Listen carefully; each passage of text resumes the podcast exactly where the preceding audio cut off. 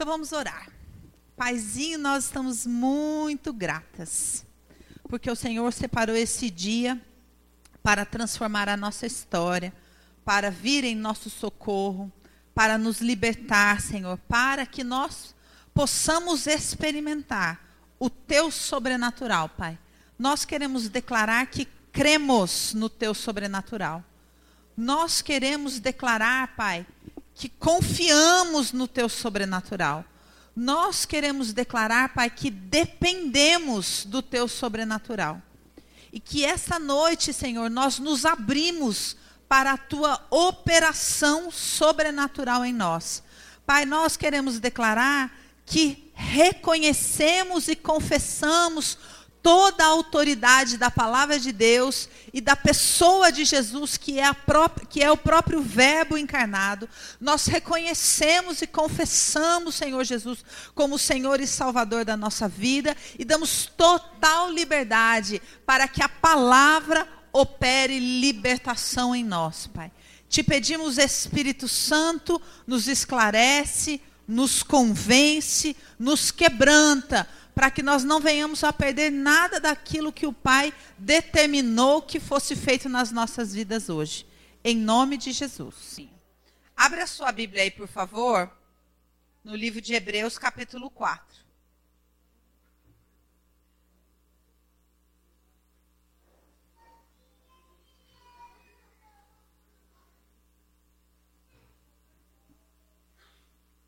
Nós conversamos nesses últimos MMOs a respeito dos conteúdos emocionais dentro de nós que são muito doloridos e por isso a gente meio que esconde, finge que ele não está ali. Tenta formatar um relacionamento com Deus e com a promessa de Deus, acreditando que tudo que Deus tem para mim é fora aquele conteúdo que nós chamamos de sacolinha. Então, deixa minha sacolinha lá, eu não quero mais saber que ela existe e eu vou esperar que tudo que Deus venha fazer na minha vida seja uma recompensa sobre esse conteúdo. Sendo que, na verdade, eu preciso levar esse conteúdo, entender que esse conteúdo e eu somos a mesma pessoa num primeiro momento e que eu preciso levar isso diante de Deus. Então, para que você esteja num ponto bom, para que a gente possa começar a trabalhar hoje, você tem que estar tá, tá, tá muito sentindo aquela coisa ruim. Delícia, né? Tem que estar tá muito sentindo aquela coisa que você fala, gente, mas é isso daqui que eu não quero sentir mesmo. Por exemplo, quando você está tá sentindo a dor da rejeição e está convivendo com ela, está falando, nossa, que péssimo. Ou quando você está bem ciente da sua incredulidade. Está olhando bem, bem para ela e está sentindo ela e está ou você está lidando com a sua inveja.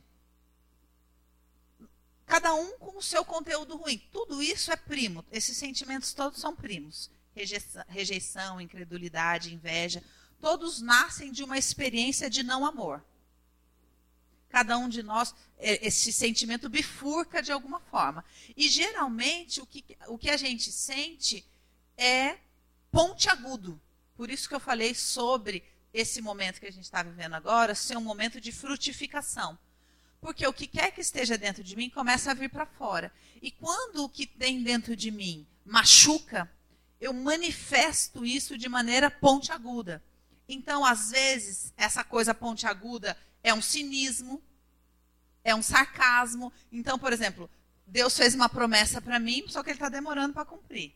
Aí vem o pregador e fala, porque Deus é fiel e cumpre a promessa. Eu faço. Ponte agudo. Às vezes eu não manifesto no meu rosto, mas o meu pensamento é. Uhum. É, com todo mundo, menos comigo, né? Outra, bom, ah, só que não, né, Deus? Demorou, né? Tudo isso é ponte agudo, assim como com as pessoas. Às vezes a pessoa, quem mais se aproxima de mim e toca no lugar machucado é a pessoa que recebe mais agulhadas. Umas usam isso como ataque, outras como raiva, outras como é, sei lá o quê. Fato é que quando eu não consigo ficar molinha no lugar ferido dentro de mim, a minha reação é de ficar raivosa, porque pelo menos eu tenho algum poder dentro desse sentimento. Vocês entendem isso? Cada uma de nós reage de uma forma, mas o errado é eu ter poder dentro desse sentimento. E por que, que eu assumo essa posição de ter controle, de, de viver na incredulidade, de atacar, de ficar no cinismo, de fingir que aquilo não é importante, de fingir que não existe, de assumir qualquer comportamento autodestrutivo? Que comportamento autodestrutivo? Um comportamento é, de me envolver em relacionamentos onde eu sou menosprezada, é, de mesmo sabendo que é, Deus tem um padrão de santidade, eu me, eu me, me coloco num padrão de prostituição porque se eu não tenho valor, eu posso ter um comportamento é, relacionado a algum tipo de vício, com, como droga, como cigarro, como bebida. Posso usar isso de uma maneira doente com relação à comida. Posso desenvolver qualquer hábito, por exemplo, como o de comer e vomitar. Tudo isso está relacionado a esse conteúdo. Tudo bem? Onde nós vamos começar? No momento em que eu tenho que saber que conteúdo é esse. Ainda que você fale, ah, mas eu não vi nesses MMO aí, é a primeira vez que eu estou vindo, não estou sabendo de nada dessa sacolinha. Mas você sabe o que te dá raiva. Você sabe o assunto que te irrita. Você sabe a promessa que não acontece. Você sabe aonde, no fundo, você se sente injustiçado. Você sabe aonde. E é com esse sentimento que nós vamos tratar hoje. Certo? O que nós falamos desde então é que nós só temos uma oportunidade, assumir a verdade diante de Deus. Então, nós falamos, por exemplo, aqui do caso de Lia, que era uma mulher que sofreu rejeição real. A questão é que ela não fingiu que não. Ela simplesmente falou: a rejeição é minha realidade. Então, ela abriu espaço para Deus agir naquele lugar. E quando Deus começa a agir, a Bíblia diz: e vendo Deus que Lia era rejeitada, fê-la fecunda. Porque ela não falou, eu vou fazer sozinho. Ela não entrou num lugar. Às vezes a gente entra num lugar de vítima, a gente, às vezes a gente entra num lugar de ataque, mas a gente entra num lugar de poder. E quando eu assumo esse lugar de poder, eu impeço que Deus tome esse lugar. Tudo bem? Esse lugar onde Deus vai agir é o que a Bíblia chama de promessa, de herança, de descanso. Nós vamos começar a falar da palavra neste lugar em Hebreus capítulo 4, versículo 1. Então você vai ouvir tudo que a gente vai falar, cada um com o seu assunto. Certo? Cada um aqui fala, bom, esse assunto aqui que eu vou tratar hoje com Deus. E é, você vai entender que que a palavra está falando sobre a sua relação com a promessa. E como é que você tem reagido a essa promessa. Então a Bíblia diz aqui: Temamos, portanto, que, sendo-nos deixada a promessa de entrar no descanso de Deus, suceda parecer que algum de vós tenha falhado. O que, que é essa promessa? Esse descanso. Para a pessoa que se sente sozinha e sonha em ter uma família, esse é o descanso. Por quê? Nossa, o dia que eu tiver uma família, nossa, finalmente eu vou ter um descanso. A pessoa que passa dificuldade financeira sonha que o dia que a minha situação financeira mudar, ai, vai ser o dia do meu descanso. A pessoa que passa problema no casamento, espera a conversão de alguém, passa problema com o filho, sonha que o descanso é aquilo. O que quer que você sonhe, o que quer que seja a sua promessa, em que área for, é o descanso de Deus. Por que é um descanso? Ah, porque daí eu não vou precisar, não vou mais ter problema, não vou precisar fazer nada? Não. Porque eu vou descansar e vou falar: Deus me ama. Ele me ama, ele fez isso para mim. Ele me ama. Aquilo que parecia impossível aconteceu. Então, se aconteceu isso, todas as outras coisas também podem acontecer. Porque agora eu vou descansar, porque eu confio nele, porque ele me ama. Esse é o descanso. Dois, porque também a nós foram anunciadas as boas novas.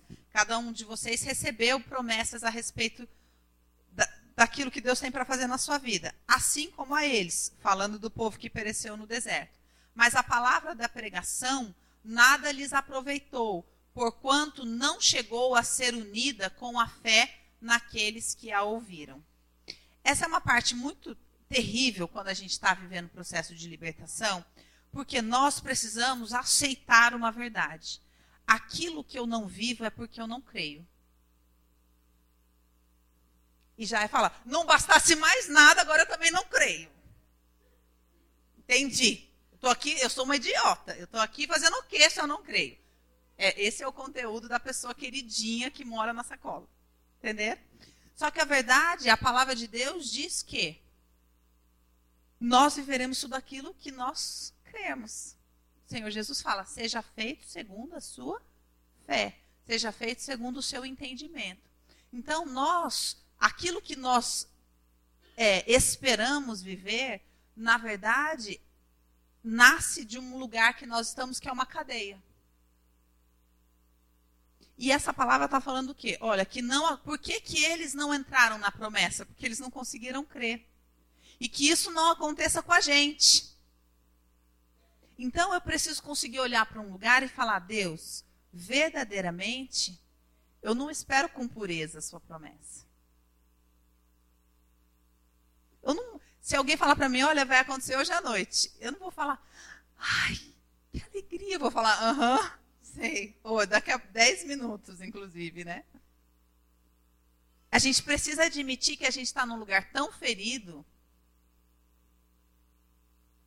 É igual imaginar a mulher que gosta do, do, do namorado, do marido, do não sei o quê, e aí brigou, e aí está esperando o um namorado, o marido, sei lá, faz, mudar de atitude. Só que daí o marido chega. E no fundo ela estava querendo que ele chegasse, que ele voltasse, que ele falasse qualquer coisa. Só que na hora que ela vê, ela fala: Não, porque ele tem que sofrer um pouquinho, né? A gente meio que faz isso com Deus. A gente não tem essa pureza de falar: Ai, que bom, você voltou. Nossa, eu estava nervoso achando que você não ia voltar. A gente. Voltou? Hum. No fundo, eu estou feliz, mas ele tem que sofrer um pouquinho. E a gente, nesse lugar ferido, se relaciona assim com Deus. Por isso que Deus fala: Não posso te dar. Porque você vai quebrar. Se eu te der o brinquedo que você quer, você vai quebrar. Porque você não controla a sua raiva ainda. Se eu trouxer a pessoa que está esperando, você mata ela. Não posso. Se eu te der aquilo que você está querendo, você se perde naquilo, porque você está doente neste lugar. Então nós precisamos reconhecer, não cremos. Muito bem, vamos prosseguir. Nós, porém, que cremos, entramos no descanso conforme Deus tem dito. Vamos aqui para um pouquinho mais para frente, 7. Ele diz, então, de novo, é, a partir do hoje. Hoje, falando por Davi, muito tempo depois, segundo antes fora declarado, hoje, se ouvirdes a sua voz, não endureçais o vosso coração. Então, nós vamos fazer uma oração. Vou orar, você vai repetir comigo. Senhor, ajuda-me a não endurecer o meu coração. Hoje, eu estou cansada, Pai, de tropeçar sempre no mesmo lugar. Hoje, eu me abro para entrar no seu descanso. Te peço, Pai, cuida de mim. Te peço, Espírito Santo, me quebranta, em nome de Jesus. A sua parte hoje vai ser essa. Você vai lutar para não endurecer o coração. Na hora que a palavra vier, tocar no lugar que dói, você não vai endurecer, você vai fazer e deixar tocar não endurece. Combinado? Vamos.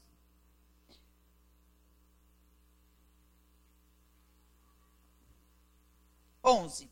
Esforcemo-nos, pois, por entrar naquele descanso, a fim de que ninguém caia segundo o mesmo exemplo de desobediência.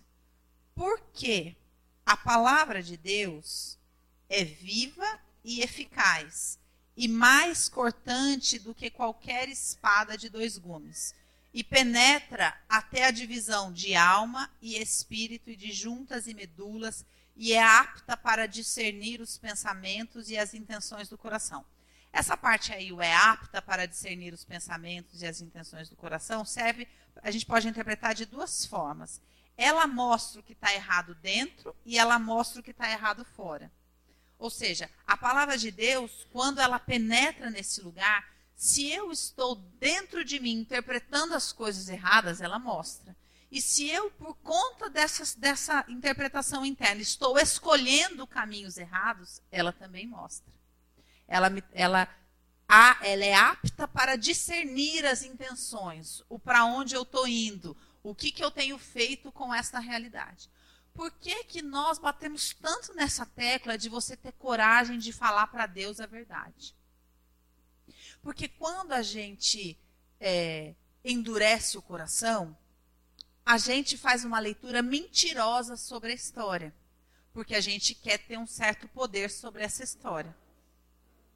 Então a gente fala assim: não, não é que ele terminou comigo. A gente já não estava bem, foi meio que a gente. A gente dá uma maquiada na história. A gente fala: não, não é que eu estou gorda, eu estou acima do peso. Porque no momento que você fala, eu estou gorda, você assumiu e vai mudar de atitude. Mas a gente fala, não, eu estou um pouco acima do peso. Um pouco os últimos 10 anos, mas. Por quê? Porque eu não quero assumir que aquilo é uma realidade. Então a gente mascara. Quer ver eu falar uma coisa que as casadas vão ter um colapso? Vou falar, hein? Presta atenção. A pessoa fala assim: não, não é que eu não gozo. É só que nas últimas vezes, assim, sei lá, estava meio com dor de cabeça. Mas você fala, filha, fala a verdade. Senhor, eu não gosto, me ajuda, pelo amor de Deus. Mas quando que eu vou assumir a cura? Quando que eu vou entrar num processo de cura real? Quando eu falar, eu estou gorda. Ponto.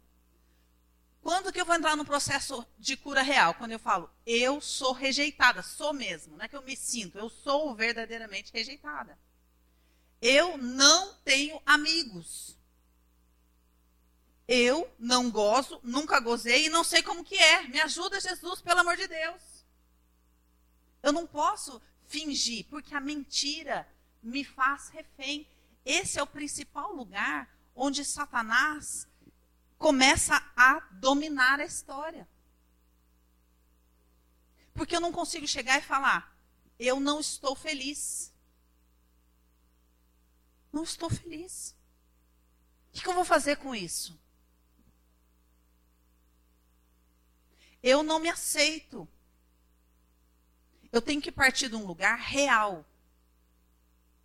Onde o problema começa? É que eu finjo que não é muito assim. Não é bem assim.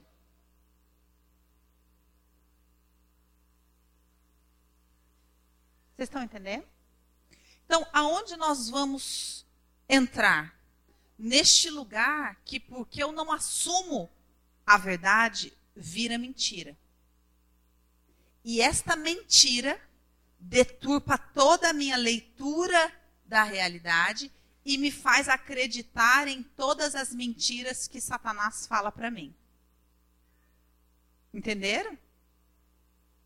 Onde que nasce o problema? Onde o rio encontra o mar? Eu tenho um sentimento. Mas eu não consigo falar. Eu sou invejosa. Por exemplo, vou falar uma outra coisa terrível que o povo também dessa igreja não admite. Ah, eu tenho um problema que é a minha situação financeira, minha situação financeira, minha situação financeira. Aí você vai olhar e vai ver que essa pessoa foi marcada pela pobreza a vida inteira. Só que qual que é o problema da pessoa que vive pobreza? Ela não acha que ela é pobre. E outra, pobreza não é tão ruim assim. É só, não é que eu não estou falando que a pobreza é só esse momento, é só esse mês, é só essa situação. Só que a verdade é que pobreza dói. Você ir para a escola e ver todo mundo com o tênis bonito e o seu ser feio, dói. Quem já passou por isso?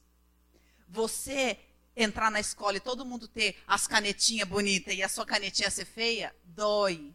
Você está na porta da escola e os seus amigos embora de carro e você ir de busão, dói. Você entende como isso vai ferindo?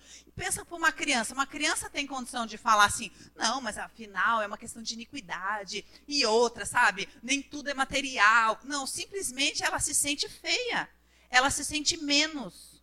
Ela não entende. Aquele... É injusto por uma criança. Você entende isso? É injusto. Só que a gente vai fazendo o quê? Vai endurecendo. Vai falando, não, tudo bem, né, mãe? Porque sabe, o que, que tem, né? Que eu não tenho tênis. Ah, o que, que tem, né? E a gente vai inventando umas histórias, e vai inventando umas histórias, e vai inventando umas histórias. E começa a mentir, e começa a mentir, e começa a falar, ah, tá ruim, mas tá bom. E vai criando uma outra história. E aí depois um dia você vai, você vai querer sair dali? Não, porque ali não é tão ruim. Eu só quero conseguir pagar meu aluguel. Quando é que eu comecei a acreditar nessa mentira? Quando é que eu parei de contar para mim que eu queria ser rica igual todo mundo? Quando é que eu parei de me, de, de me permitir desejar que eu queria aquilo? As estruturas quebrando. Vocês estão me entendendo, flores? Que a gente tem que voltar lá atrás. A gente tem que voltar lá atrás e admitir aonde o negócio nasceu. Porque se eu minto para mim, dessa mentira a mentira é pecado. A mentira leva a gente para o inferno. E a gente acha que a mentira que leva a gente para o inferno é a mentira de falar: não, não peguei, não. Não, não vi. Não, não fui. A gente esquece que a mentira que eu conto aqui dentro também pode me levar para o inferno. Por quê? Porque essa mentira me coloca em cadeias espirituais que me levam a outras cadeias e outras cadeias e outras cadeias. Então, se eu quero libertação, e se eu quero dar poder total para Deus, eu tenho que falar a verdade. Qual que é o grande problema? Que as pessoas não vivem isso, em hipótese alguma. Aí, no momento em que ela escuta uma pessoa tão esclarecida como a minha pessoa, ela começa a falar a verdade, só que ela acha que ela está certa na verdade dela. Vou explicar. Para que vocês não saiam quebrando tudo em casa. Admitir que você não está feliz não significa que você está certa e não está feliz. Estão me entendendo? Sim ou não? Imagina o seguinte: você está num emprego e você acha que aquilo não é justo. Você está engolindo aquilo, você está engolindo aquilo, e de repente você ouve uma pregação dessa. Aí você fala, nossa, é, é, verdade mesmo, porque é o seguinte, entendeu? Eu não concordo com isso e não sei o quê, e sai falando meia dúzia de verdade. Não, calma. O fato de eu admitir as coisas não me dá o direito de achar que eu estou certa nos meus sentimentos. O fato de eu falar, Deus, eu sou uma invejosa lazarenta, não significa que eu estou certa em ser uma invejosa lazarenta. Estão entendendo?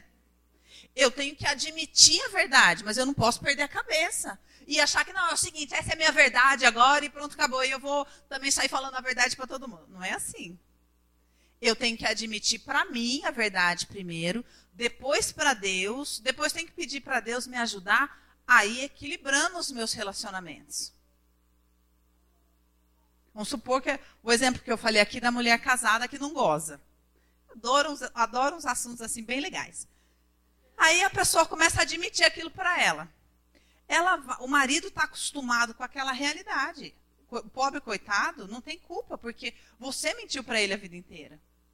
Então você não pode chegar para ele agora e falar: é o seguinte, não, não gosto, nunca gostei, entendeu? Isso aqui sempre foi, sabe, sempre foi para você, porque é só você. Porque ele vai falar: gente, pelo amor de Deus, o que, que aconteceu? Você entendeu? Não, não vai estragar tudo, você vai feri-lo. Não pode, não pode chegar e falar, não, eu sei, eu odeio a pobreza, eu odeio esse lugar. Não, pelo amor de Deus. Pelo amor de Deus. Bonitinha. Tem que ficar bonitinha. Entendeu? Bonitinha. Você admite para Deus, vai conversando com Deus para Ele te tratar e ensinar você a começar a mudar a situação, porque você tem que ser maduro e admitir eu tenho responsabilidade. Eu fui conivente com essas coisas. Eu acreditei nessa mentira. E agora eu não posso exigir que as coisas mudem da noite para o dia, certo? Então, o que, que nós vamos trabalhar hoje que é a chave desta libertação? A mentira. Vamos ler o que a palavra diz sobre isso. Salmo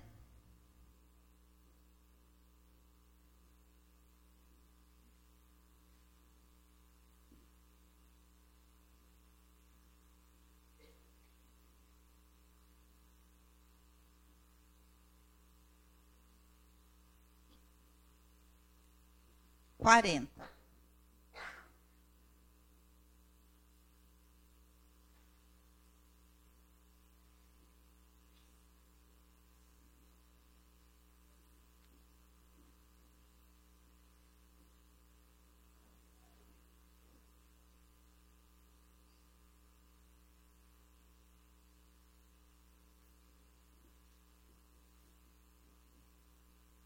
Quem estava aqui quando o apóstolo Rui pregou. O apóstolo Rui, falando dessa questão da pobreza, ele contou aqui que ele morava numa casa, é, que ele dormia numa esteira. Não sei se vocês lembram aqui que ele chorou, né? Quando ele contou isso. Por quê? Porque essas experiências ferem a gente. Eu fiz uma, uma analogia aqui, bem de boizinha, preocupada com o tênis e com a canetinha. Mas a pobreza é algo bem mais sério muito mais sério. E a gente, quanto mais intenso isso é, mais cauterizado a gente vai ficando. Porque como é que eu vou conseguir lidar com aquilo?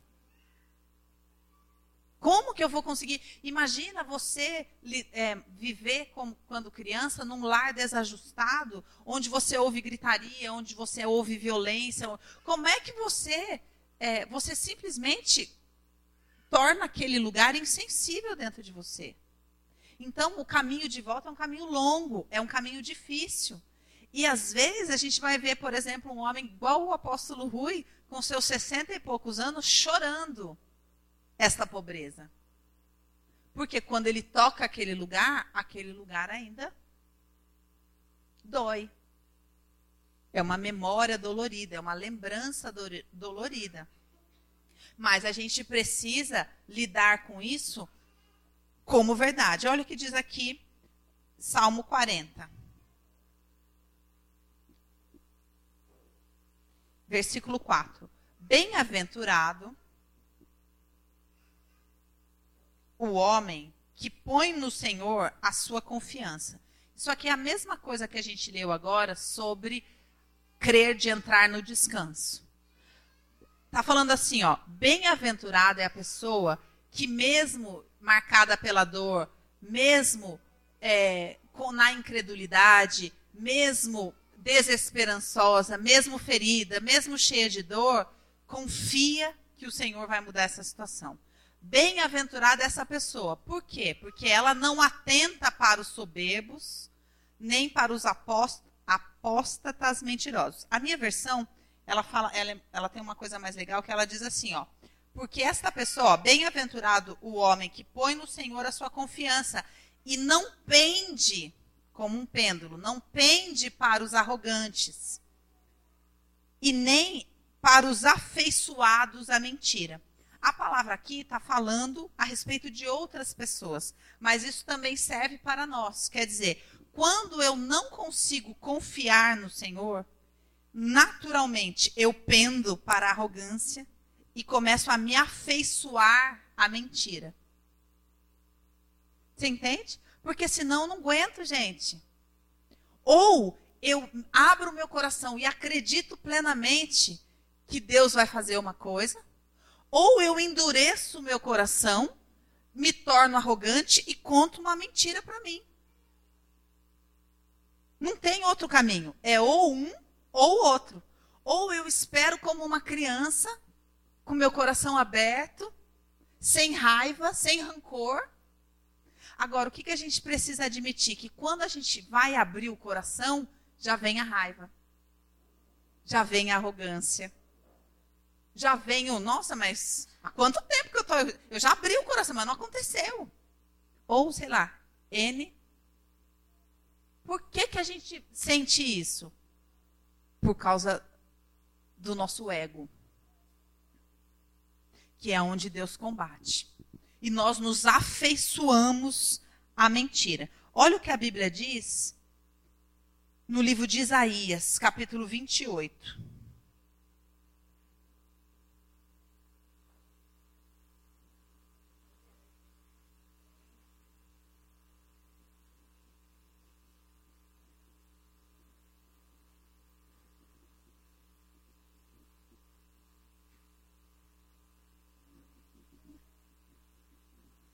Ó, aqui a Bíblia está falando sobre o mesmo assunto. Eu vou ler só alguns trechos.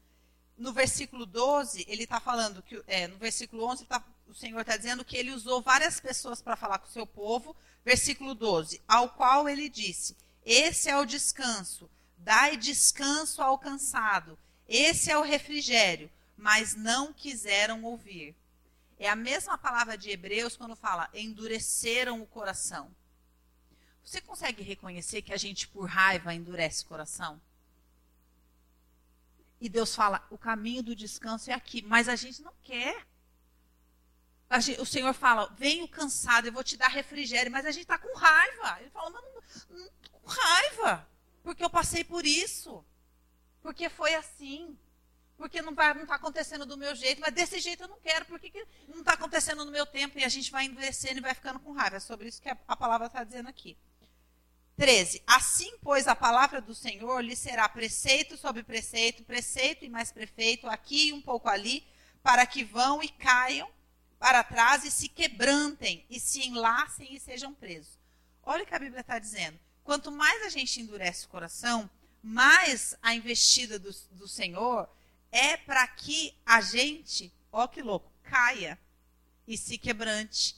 Porque o que Deus quer é nosso coração mole.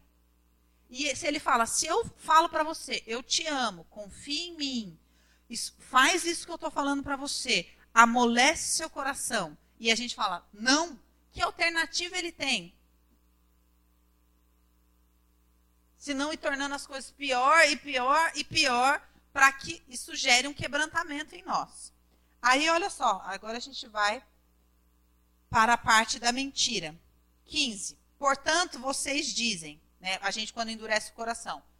Fizemos aliança com a morte e com o além fizemos acordo. Vocês estão entendendo que aqui é onde o rio encontra o mar? É onde a birra começa a levar a gente para fazer aliança com coisas espirituais que a gente não deve?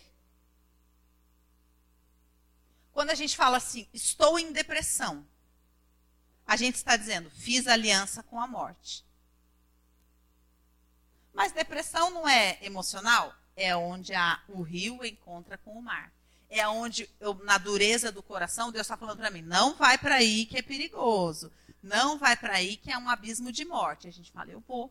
Eu vou, porque eu não acredito que ninguém se importa comigo mesmo, porque se o senhor não sei o quê, e vai indo, e vai indo. Só que eu estou fazendo o quê? Eu estou me aliançando com a morte. Eu estou me aliançando com coisas espirituais malignas. Eu estou endurecendo. Não vou mais na igreja. Não, não vou. Estou cansada, sabe? Estou cansada de ir, aí levanta e não sei o quê, e, ah, e chora, não acontece nada. Não vou mais. Com quem que eu estou me aliançando? Com coisas espirituais. Quanto mais eu endureço meu coração, mais eu começo a me aliançar com a morte, com o além, com as coisas espirituais malignas. Movida por quem? Pela água do rio. Então, movida pela água do rio, eu vou entrando num mar que não me dá pé. Entendeu? Olha só.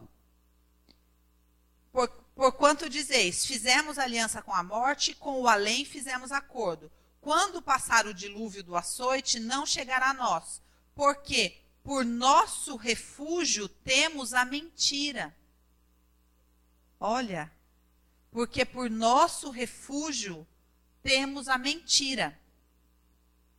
E debaixo da falsidade nos temos escondido. Isso, gente, é uma coisa que a gente precisa admitir no dia a dia.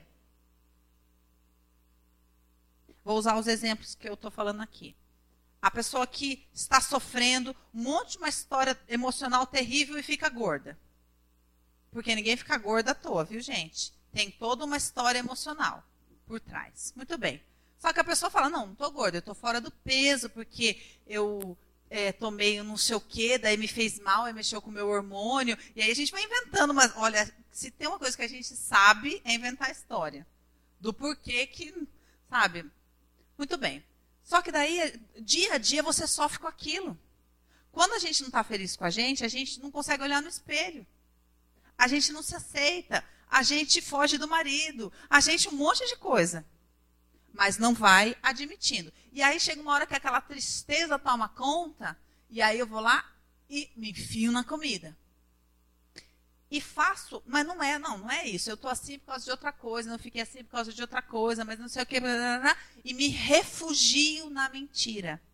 E me escondo atrás da falsidade. Então eu começo a falar com as pessoas. Não, porque eu estou com uma retenção.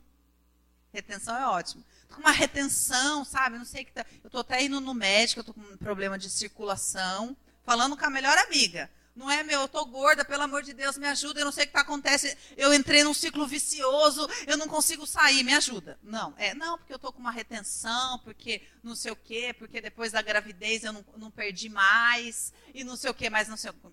Entenderam? A mulher do problema do sexo. Ela fala um dia pro marido, não, porque eu tô com dor de cabeça, porque as crianças, porque eu trabalho, porque o problema é com a conta, porque eu não sei o que mais, não sei o que mais, e se refugia na mentira ela não fala para ela, eu tenho um problema. Eu amo meu marido, só que o problema é que assim, eu não sei se o problema é comigo, se o problema é com ele, mas o problema existe, eu vou parar de fingir que ele não existe.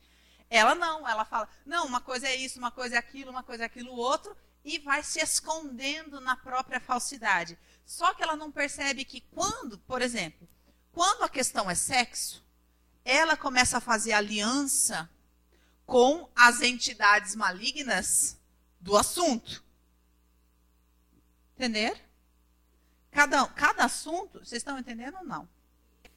Quando fala, eu estou falando para você, vem, Deus está falando, eu te dei uma palavra, entra no meu descanso, é, admite o seu cansaço, entra no meu refrigério, vem buscar socorro em mim. Mas você endureceu o seu coração e ainda me responde: eu fiz aliança com a morte, eu fiz aliança com o além, eu encontrei na mentira refúgio e me escondi na minha falsidade.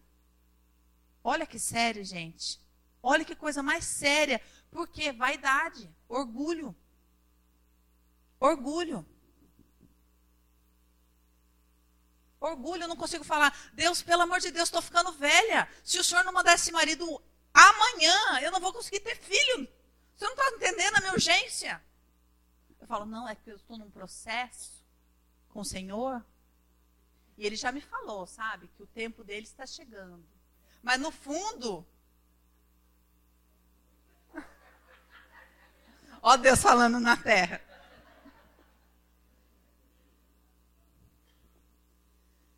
Muito bem. Quem vai sair da mentira hoje?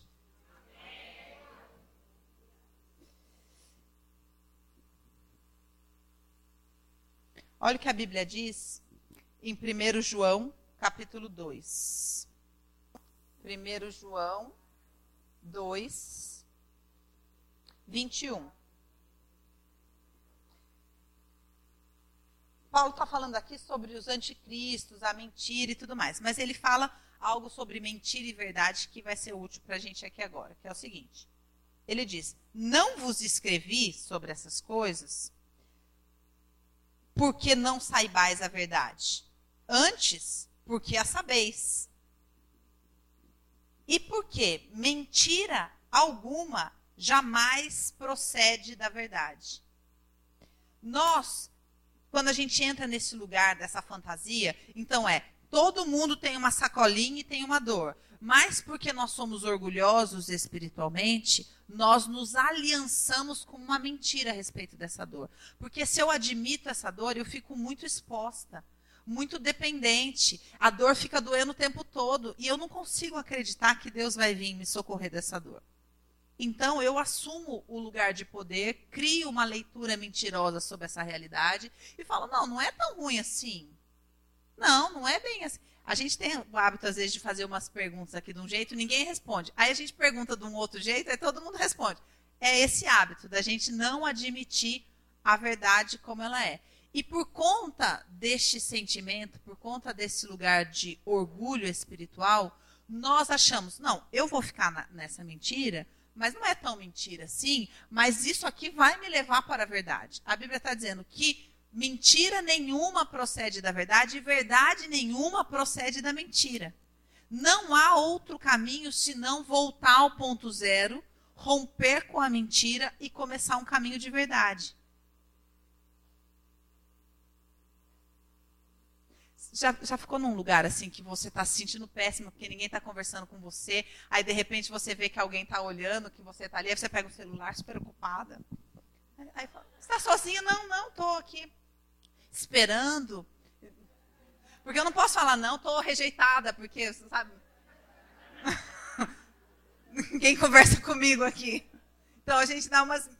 E a gente tem que sair desse lugar, tem que voltar no zero e falar, Deus, pelo amor de Deus, eu preciso aprender a fazer amizade, me ajuda. O que, que tem em mim que eu não. Por que, que eu tenho esse comportamento? Por que, que eu fujo das pessoas? Que que... E começar um processo construtivo dentro disso. É para esse lugar, para esse rumo que nós. Tem mais pessoas rindo, eu estou rindo também. Muito bem. Eu vou ler algumas coisinhas bem rápido aqui para a gente entrar no manto mesmo, certo? A Bíblia diz em Isaías 63.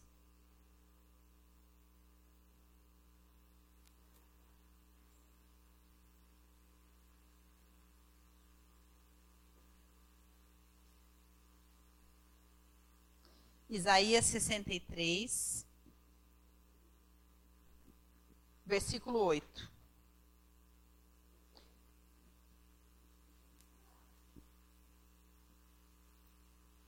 Olha que coisa linda. A última oração do profeta, ele diz no versículo 8: Porque ele dizia, certamente eles são. Vou ler a minha que está é mais, tá mais clara com o que a gente está falando. Eles são meu povo, filhos que não mentirão, e se lhes tornou o seu salvador. Olha que promessa linda. A Bíblia diz, o que eu quero que vocês entendam hoje, gente, mentira é pecado e leva a gente para o inferno e para cadeias de Satanás. Satanás é o pai da mentira. Nós não podemos tolerar a mentira em âmbito nenhum. Nós não podemos tolerar a mentira, porque a mentira nos leva para uma cadeia espiritual. A Bíblia está dizendo aqui: eles são o meu povo. É uma palavra profética.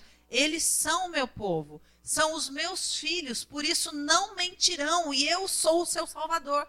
Ou seja, enquanto eu minto, eu impeço ele dele ser o meu salvador.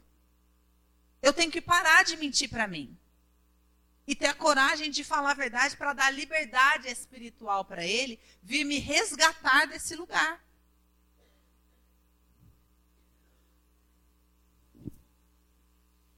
Efésios 4.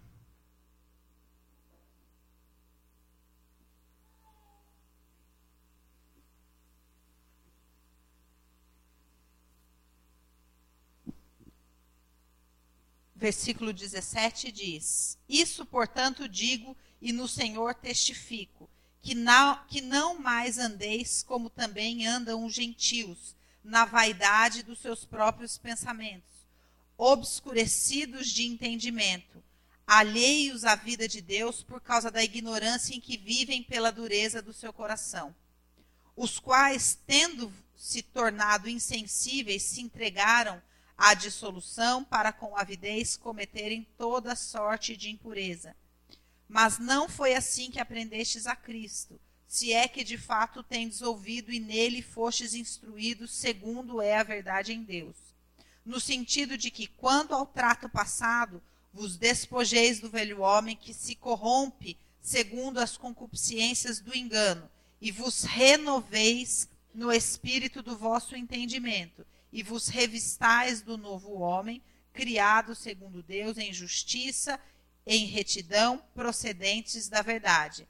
Por isso, deixando a mentira, fale cada um a verdade, para com o seu próximo e para consigo mesmo, porque somos membros uns dos outros.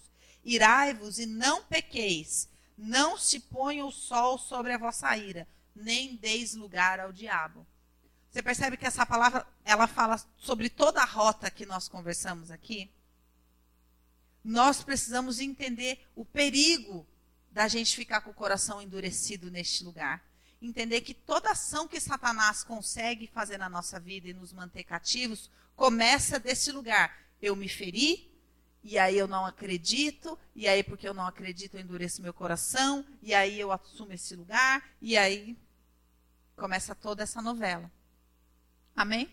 Vamos para a palavra rema que o Senhor.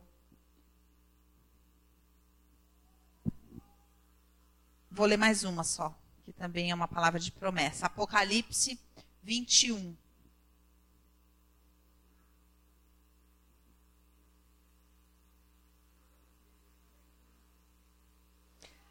Apocalipse 21 fala sobre o novo céu e a nova terra fala sobre um lugar espiritual e fala também sobre uma nova dimensão espiritual que você vai viver. E aqui diz no versículo 27: Nela, nesta dimensão, nesta cidade, neste lugar espiritual, nunca, jamais penetrará coisa alguma contaminada, nem o que pratica abominação ou mentira, mas somente os inscritos no livro da vida do Cordeiro somente aqueles que têm coragem de ser cordeiros. Vocês lembram que eu falei aqui uma palavra manto numa pregação de domingo, que a Bíblia diz: somente o cordeiro é digno de abrir o livro. Somente o cordeiro é digno de abrir o livro. Quer dizer que eu não tenho como abrir um novo livro de destino para a minha vida, senão sendo cordeiro. É claro que isso fala sobre Jesus óbvio, mas eu estou falando uma interpretação profética para você. Com relação aos livros de destino, só o cordeiro é digno de abrir o livro. E todos nós somos provados porque às vezes está doendo, está doendo. E a gente quer ficar com raiva, quer falar, chega! Eu não vou ficar mais nessa situação, não vou mais. Não... E o Espírito fala, aguenta só mais um pouquinho. É o que Jó viveu. Fica manso, mesmo doendo, fica manso, chora, mas não se levanta, não se defende com o próprio braço, não entra na ira, não finge que isso não está acontecendo, não foge. Fica. Para que você seja inscrito no livro do Cordeiro, para que você encontre lugar para entrar, para que o Cordeiro abra o novo livro, o novo capítulo da sua história. Amém? Olha a palavra que o Senhor nos deu. Vamos ler uma última antes, que é uma oração que nós vamos fazer antes da palavra de libertação. Salmo 43.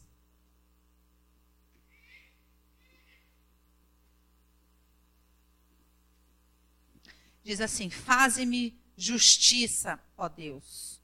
Pleiteia a minha causa contra a nação ímpia entenda que aquela dor lá atrás se tornou um inimigo espiritual hoje. Pensa, imagina que você nasceu num lugar muito, muito pobre, que, de situações precárias que passava até rato dentro da sua casa. Conheço inúmeras histórias de casas que lutam contra ratos. Uma criança, ela tem alguma condição de lidar contra aquilo? Não, ela caiu naquela situação por conta da iniquidade dos pais e de toda uma história. Só que ela começa a sofrer aquilo. Aquilo vira uma dor, certo? Ela começa a se acostumar com aquilo e chamar aquilo de normal e vai endurecendo o coração. Quando ela era criança, aquilo era simplesmente um perigo, aquilo era simplesmente é, uma realidade externa a ela. Só que ela foi se tornando um com aquela realidade para conseguir viver naquilo. Vocês entendem? E aí o que acontece quando ela se torna adulta? Aquela situação que a vitimava quando criança se torna um inimigo espiritual, o espírito de pobreza, que ela tem que pleitear para ser liberta dele. Porque esse espírito fala: você me pertence se torna uma realidade, se torna uma nação ímpia. Então, aquilo, a rejeição que me feriu quando eu era pequena e que era um sentimento e foi um ataque, na vida adulta é uma nação ímpia, é um espírito de rejeição que me persegue e me mantém aprisionado. É uma guerra espiritual. O que nasce numa condição que me fere emocionalmente se torna um inimigo espiritual lá na frente. E nós precisamos ter clareza sobre isso. Só que eu não tenho por quê? Porque eu minto. Eu falo, sou pobre, mas sou limpinha. E outra, sabe o que, que tem? Não, já foi muito pior. Conheço gente que vive numa situação muito pior.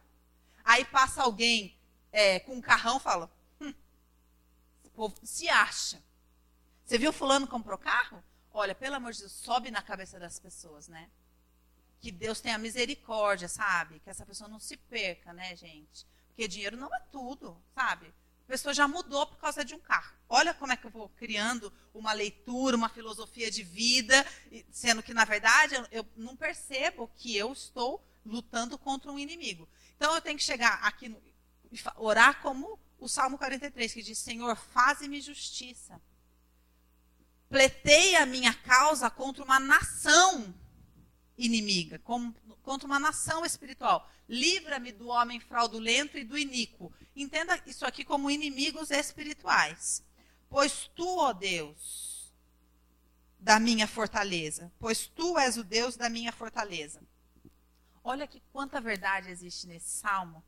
Por que me rejeitas? Você percebe que se a gente orar de verdade, a gente vai falar isso? Senhor, é injusto isso que eu estou vivendo pletei a minha causa, porque o Senhor é minha fortaleza, eu só posso me esconder no Senhor. Por que, que o Senhor me rejeita? Só que eu, como não admito a verdade, falo: Senhor, me mostra, Pai, o que, que eu estou fazendo errado? Porque eu quero mudar, Senhor. Mas o meu verdadeiro sentimento é: por que, que o Senhor me rejeita? Próximo. Porque hei de andar eu lamentando sob a opressão dos meus inimigos. Envia a tua luz e a tua verdade para que me guiem. Leva-me, levem-me elas ao teu santo monte e à tua santa habitação. Você vai transformar essa oração, você vai sair daqui, nós vamos fazer uma oração de libertação aqui antes de terminar, mas você vai seguir orando essa oração até que toda a verdade comece a sair de dentro de você sem cinismo. A verdade vindo. Para você poder falar, Senhor, por que hei de andar eu lamentando sob a opressão dos meus inimigos? Vou usar essa, essa coisa que eu falei sobre a pobreza. Por que, Senhor, que eu vou passar o resto da minha vida sendo oprimida por esse espírito de pobreza que me faz viver humilhação aqui, que me faz ouvir humilhação lá, que me faz duvidar do Senhor, que me faz ficar esperando migalhas, Senhor, vivendo. Por que, que eu vou viver isso para sempre, Deus? Envia a tua luz. Envia a tua luz para que ela me guie para esse lugar de descanso, para o teu santo monte, para a tua habitação para um lugar espiritual, porque a minha alma está nesse lugar. Pensa com relação ao espírito de pobreza. Eu fui ferida lá atrás, eu vivi a minha vida inteira achando que aquilo é normal, daí eu cresço e falo: não, mas agora eu vou fazer uma faculdade, vou me formar, eu vou pegar cota, eu vou fazer não sei o que lá, e eu vou sair dessa situação. Na força do meu braço. Porque se Deus quisesse me ajudar, ele já tinha me ajudado, né? Mas Deus ajuda quem cedo madruga, né? Porque tem coisa que Deus faz, tem coisa que o homem faz. Vou criando uma teologia. E eu vou sair de lá com a minha própria força. Só que a minha alma está criança com medo do rato. Eternamente. E eu preciso orar e falar: Senhor, envia a tua luz nesse lugar que a minha alma está.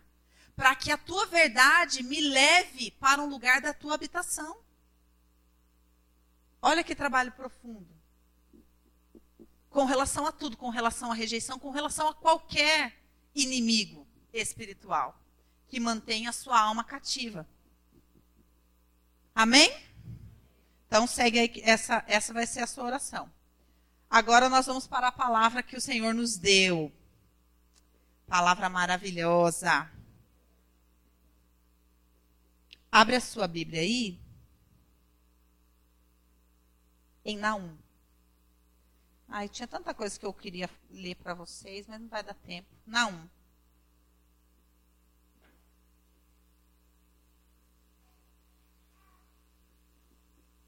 O lugar onde o rio encontra o mar. Não.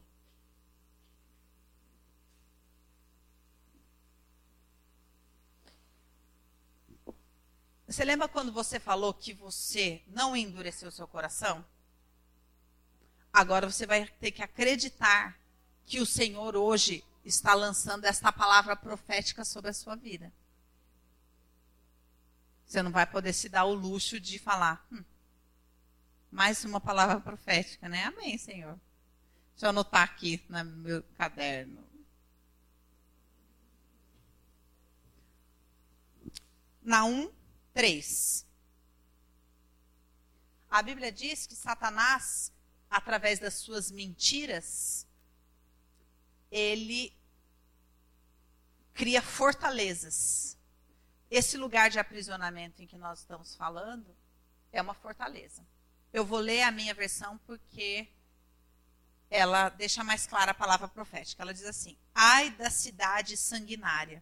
O Senhor Deus está falando. Ai desta fortaleza sanguinária, dessa fortaleza construída pela iniquidade do sangue, construída através do sangue. Toda cheia de mentiras e de roubo. Você percebe quanto você foi roubada nesse lugar? Do sou pobre, mas sou limpinha? Usa isso em todas, todas as histórias de dor. E que não solta a sua presa.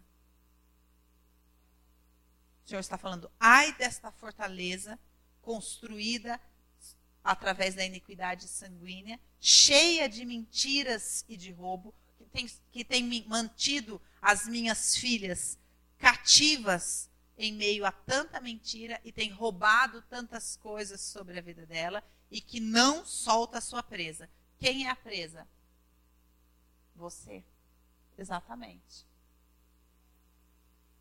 Eis o estalo de açoites e o estrondo das rodas e o galope de cavalos e carros que vão saltando. Os cavaleiros que esporeiam a espada flamejante. Quem tem espada flamejante? Os anjos que o Senhor está enviando para trabalhar no nosso meio. Amém? Pensa o seguinte: para que o Senhor ia levar você nesse lugar para depois falar, pronto, agora vai embora? Nunca. Se ele preparou uma palavra dessa para te levar neste lugar, é porque ele falou: Eu escolhi hoje para te libertar deste lugar. Basta você não endurecer o seu coração, que foi o que você se comprometeu. E que mais? Admitir a verdade. Porque o que te mantém cativo é você estar aliançado à mentira. Mas o Espírito foi conduzindo cada uma de vocês aqui a admitir a verdade para você. E nós vamos orar agora. E você vai orar e vai falar: Senhor, eu recebo essa libertação. Porque hoje eu me arrependo desta mentira. Eu rompo com essa mentira. Eu não vou mais andar nessa mentira. Eu escolho depender do Senhor. Eu escolho esperar um Salvador. E reconhecer que sem um Salvador, não tem solução para mim. Por isso que nós oramos aqui falando sobre intervenção sobrenatural. Entenda que o que o Senhor vai fazer aqui não é emocional. Nós estamos no fio da espada aqui. Nós estamos no lugar onde o rio encontra o mar. Nós estamos no lugar dentro de você onde as emoções da sua alma encontram os lugares espirituais. Nós estamos no lugar onde, por causa de emoções com que você não soube lidar e por causa da dureza do seu coração, se estabeleceu uma prisão espiritual. Esta palavra é contra uma prisão espiritual. O Senhor está falando, ai desta fortaleza, porque chegou o dia dela porque aí vem os cavaleiros com espadas flamejantes. Então a questão é, você vai, ah, eu, eu vou sentir uma libertação, vou endemoniar. Não. Não vai porque a palavra é contra a fortaleza. É uma palavra contra a fortaleza. O que abre a chave da fortaleza? O seu arrependimento. O momento em que você rompe o pacto com a morte. Quando você rompe o pacto com a mentira. Quando você confessa. Amém?